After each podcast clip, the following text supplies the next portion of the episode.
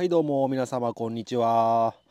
岡山小橋ランドのコバちゃんでございます。この番組では U ターン酪農家のコバちゃんが酪農を息抜きしながら生き抜くそんな話を牛乳に見立てて毎日一杯お届けしております。たまに雑談したりゲスト呼んだり毎週月曜日はミュージックトークしたりしております。ミュージックトークの5月のテーマはドライブ中に聴きたい曲でございます。番組で流してもらいたい曲やご意見ご感想などなど番組概要欄から G メールもしくはインスタのダイレクトメッセージまたはストーリーズから受付しております。あなたからのお便りお待ちしております。はいということで、えー、本日牛乳41杯目でございます。えー、実はですね今日あの昨日ね西川先生どうもありがとうございました。で今日は金子先生があの育成牛のね診療に来ていただくってことだったんですけども、現在、え14時14分でございますが、えまだ来られておりません。で、えーえ2時を過ぎると、え結構遅くなるパターンが、えー、ありますので、えちょっとまずいかなと思って、え先に、本当はねあの金子先生とまたあの診療してる、え風景をねえー、収録させていただこうかなと思ったんですが、えー、時間的にもしかしたら余裕がなくなるかもということで、えー、今ですね、え僕一人でねまたあの牛舎の裏の山のね、え斜面のね放牧してる牛のところに来て、え小鳥のさえずりとね、え今3頭ね、え 僕のことを不思議そうに見ながら、えちょっと警戒しつつ僕の僕に興味を持っている、え妊娠してるねえー、女の子たちね3人ね囲まれて今収録してるんですけども。いやーなんかねあの昨日あのあと近所のねすぐ隣っていうかちょっと離れてるんだけどまあ一番近いね農家さん。もう50年ぐらいやられてる農家さんなんですけどもね「えー、おいちょっと聞いたか」とかとか言って「何すか?」って言ったらなんかチモシーがなチモシーとアルファがなもう100円になるみてえじゃ。え100円？って。いやいや。あまあということで今日の一杯はチモシーアルファ100円？っていうテーマで お届けしていきたいかなと思ってるんですけどもう上がりすぎじゃないですか。これ誰を責めるっていうことにもいかないんだけどいつからなるんかちょっとね全楽新報に載ってたみたいで僕ちょっと探したんだけどうちも撮ってるんですけどね全楽新報見つかんなくていつ100円になるかっていうのは分かんないけどもう近々ね、まあ、そのぐらいの値段になるっていうことで,、うん、で今今のあのもしかしたら地域によって違うかもしれないけど中国地方の岡山県の今の基準入荷って113円ぐらいなんですね。うん、で、うん、あのチモシーとかって、うん、収納したての5年前とかは58円とか、まあ、プレーで58円とかでうんでも2年前とかでも62円ぐらいだったじゃないかな。うん、それがガンガンガンガン上がってってねもうついに100円になるとかってね話がありますけどもまあこれねあのウクライナの件とかね円安の件とかねうん燃料費の高騰とかねコロナとかねもういろんな悪影響が重なりまくって 重なりまくりまクリスティですよ。ラクミマ・クリスティって知ってます？ラクミマ・クリスティ。うまく言えないな。なんか僕は高校生の時に流行ったバンドなんですけどね。まあまあそれはいいや。今のちょっとなしでお願いします。いやもうちょっとねもうもう認めよう。もうもうね酪農、うん、ね。あのこれからねこの間あのミュージカルのトーク送ってもらった半ちゃんさんね。半ちゃんさんこれから酪農目指してるっていうことなんですけどももう認める。今厳しいわ。厳しすぎるわ。うん。いやまあ僕のところは、まあ、オール購入で、まあ、結構本州だとオール購入といってね自給飼料作らずにえ全部、えー、購入してね購入飼料をやってる、え農家さんまあまあ結構な数がいらっしゃると思うんですけども、うん、僕のとこはやってる乾燥ね輸入乾燥まあアメリカからの輸入乾燥ですよね、えーチモシーのプレですよ。でスーダンのプレですよ。でアルファのスーパープレですよ、うん、いやいやそんな高いグレードのやつやってるからじゃない苦しいんじゃないのって言われるかもしれないですけどこれ例えばグレードを下げてね、えー例えばアルファのグレードスタンダードとかあるのかな、うん、でアルファなんかグレード落としたりしたら茎ばっかになって、まあ、リグニンといってね、まあ、非常に消化されづらい繊維ばっかが入ってるようなね、えー栄養価が低くなっちゃうんですね。でスーパープレーになってくるプレースーパープレーになってくると葉っぱがいっぱい入っててその葉っぱに栄養価があるタンパク質がいっぱい入ってるんで、まあ、父に還元されてね、えー飼料効果が、えー高まるということで,、え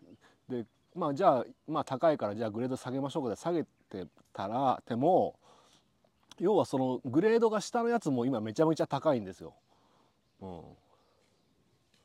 だったらうん、それよりちょっと高いスーパープレーやった方が飼料効率いいよねっていうことでやり続けてるんですけどもでもやっぱりこれも分岐点。100円はさすがに払えん。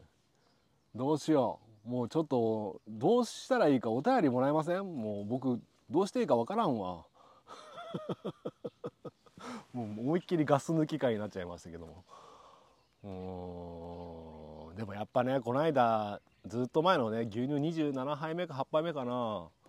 どうする？今後の酪農経営っていう話させてもらった時にね、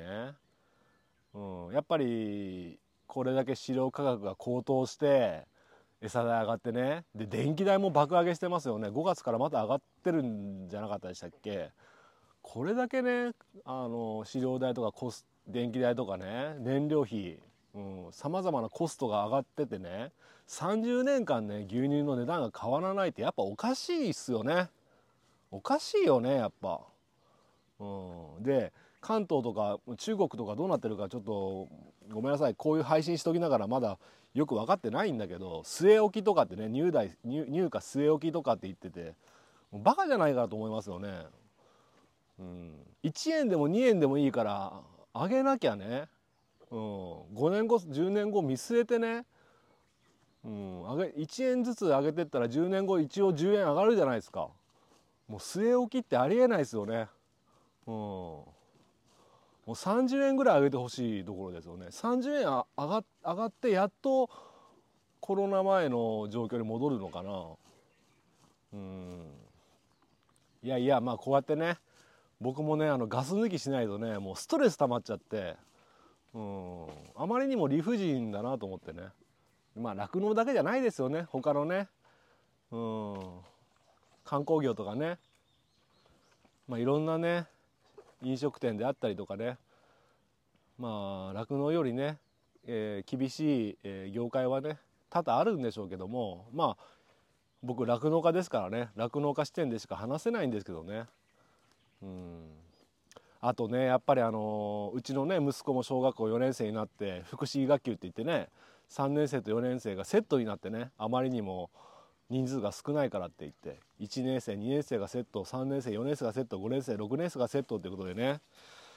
セットになってやってるんですけどもまあそれだけ少子化が進んでるってことですよ。で昨日来たねあの近所のおじさんねその人が小学生の時何人ぐらいいたんですかって聞いたら びっくりしますよ1学年で250人いたんですって。すごくないですか？250人ですよ。1学年で。で僕の時で確かね40人ぐらい。で今は8人ですよ。どんだけ少子化少子化が進んでるんだよって話で。それでまあ牛乳で言えばねその分牛乳の需要が減ってるってことじゃないですか正直。もうこれ認めなきゃダメっすね。もう状況が変わ変わりすぎてる。うん。あの僕が前言ってたあのスティーブン・アール・コビーさんあの7つの習慣ね。あの本で書いてあったけど最良の敵は量であるってね、うん、最良の敵は量である。要はあのー良いにこだわってたら最良にならないってことですね。もっと崩して言うと、えー過去の成功体験にとらわれてたら、えー、もう上を目指せないよってことですね、うん、だからもっと崩して言えば変わっていかなきゃいけないってことですね、うん、いやでもどう変わっていいんかっていうのがねやっぱり僕もいいグレードの乾燥やってるっていうのはどうしてかっていうと牛にとっていいからなんですね。単純な理由ですよ。で僕も自給飼料をね地域で作ってる自給飼料を購入して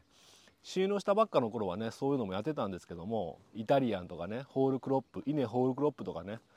うん。でまあまあ病気がすごく多かったんですね、まあ、たまたまその年のね出来が良くなかったとかねやっぱり品質が安定しないじゃないですか。で特にねあのホールクロップっていうのはあの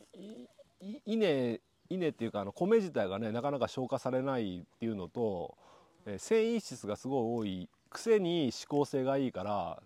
食べるだけ食べてね栄養価があんまりないからお腹に溜まっちゃって、うん、乾物摂取量をね制限してね、うん、特にあの分娩後とかでホールクロップやりすぎちゃうと、まあ、栄養失調みたいになってね起立不能になったりとかそういったこともありました。今から思えば結構ホールクロップ悪さしてたなと思って。でやっぱチモシやってみたりアルファのグレード上げてみたりするとみるみるねやっぱ牛の状態良くなっていくのが分かったので、うん、これはいいと思って、うん、やってるんですけどただまあ戻りますけど高すぎますね。高すぎる。うん。いやもうちょっと皆さんどうしてます？本当に。どうするつもり？でもねあえて言うと、うん、これ言いたくないけどもうここまで来たらあの戦略的撤退戦略的撤退もありかもしれませんね。うん、こんな苦しい思いしてね続けるのも長い人生見てね。うん。あんま言いたくないですけどね。なできればね牛飼いで一生を終えたいですけどね。まあ、僕もねもう生活していかなきゃねそもそも背に腹は変えられないっていうかね生活が成り立った上での職業ですからね。あんまりにも理不尽なことが理不尽な 経営状態だと、うん、続けれないですよね。まあ、その前にね何かしら工夫してね何か手は必ずあるはずなんで、まあ、政府の補助とかねそういうのをもう期待しちゃいますよね。うん、ちょっと心の中ではどうか期待期待しちゃってるけど、まあ、それがなしとしてね何かね、対策打っていかなきゃいけないと思うんですけどもうんなかなかやっぱり牛のことを一番に考えるといいいい餌をねやんなきゃいけないしうんグレードを下げてねでも下げても安くないんですよ、うん、下げても安くないけどちょっとは安くなるそれをして牛の調子を崩してね繁殖成績が悪くなってね長い目で見れば見見長い目で見ればそれはそれで悪いんですよ。うん、一時的にね翌日の翌月の、えー、請求は安くなりますけどね。うんまあまあだから今後生き残っていく酪農家っていうのはやっぱりね6時化、まあ、アイスクリームであったりねチーズであったりねヨーグルトであったりそういう6時化してる農家さんは非常に強いなって思いますね。うん、あと大規模農場ね大きな資本が入ってる大規模農場とかね、うん、やっぱり付加価値がある、え、牧場っていうのはやっぱり強いですよね。だから新規ね参入されようと思ってる方はそのプラスアルファ何かを、えー、やるんだっていうことを前提に置いてね、えー、ただね牛飼って乳絞って、えー、F1、え、和牛をたまに産まして副産物種類で儲けるっていうのはね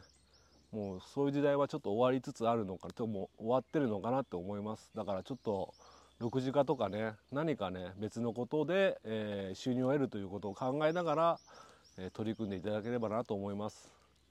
まあ、結論今日のままとめですね。餌代高すぎ。はい以上でございます。すいません。えー、もうねもう楽してね生き抜くラジオ。これだい今日楽して生き抜くラジオって言ってなかったですね。楽して生き抜くラジオ。まあ息抜きしながら生き抜くっていうことなんですけども。うんまあ頑張ってねなんか何かしらの方法でね生き抜いていきたいなと思います。はいということで、えー、今日はこの辺で終わりたいと思います、えー、本日の一杯お味の方はいかがでしたか？お口に合いましたらまた飲みに来てください。この番組は牛と人との心をつなぐ岡山小橋ランドの提供でお届けしました。それではまた明日。バイバイ。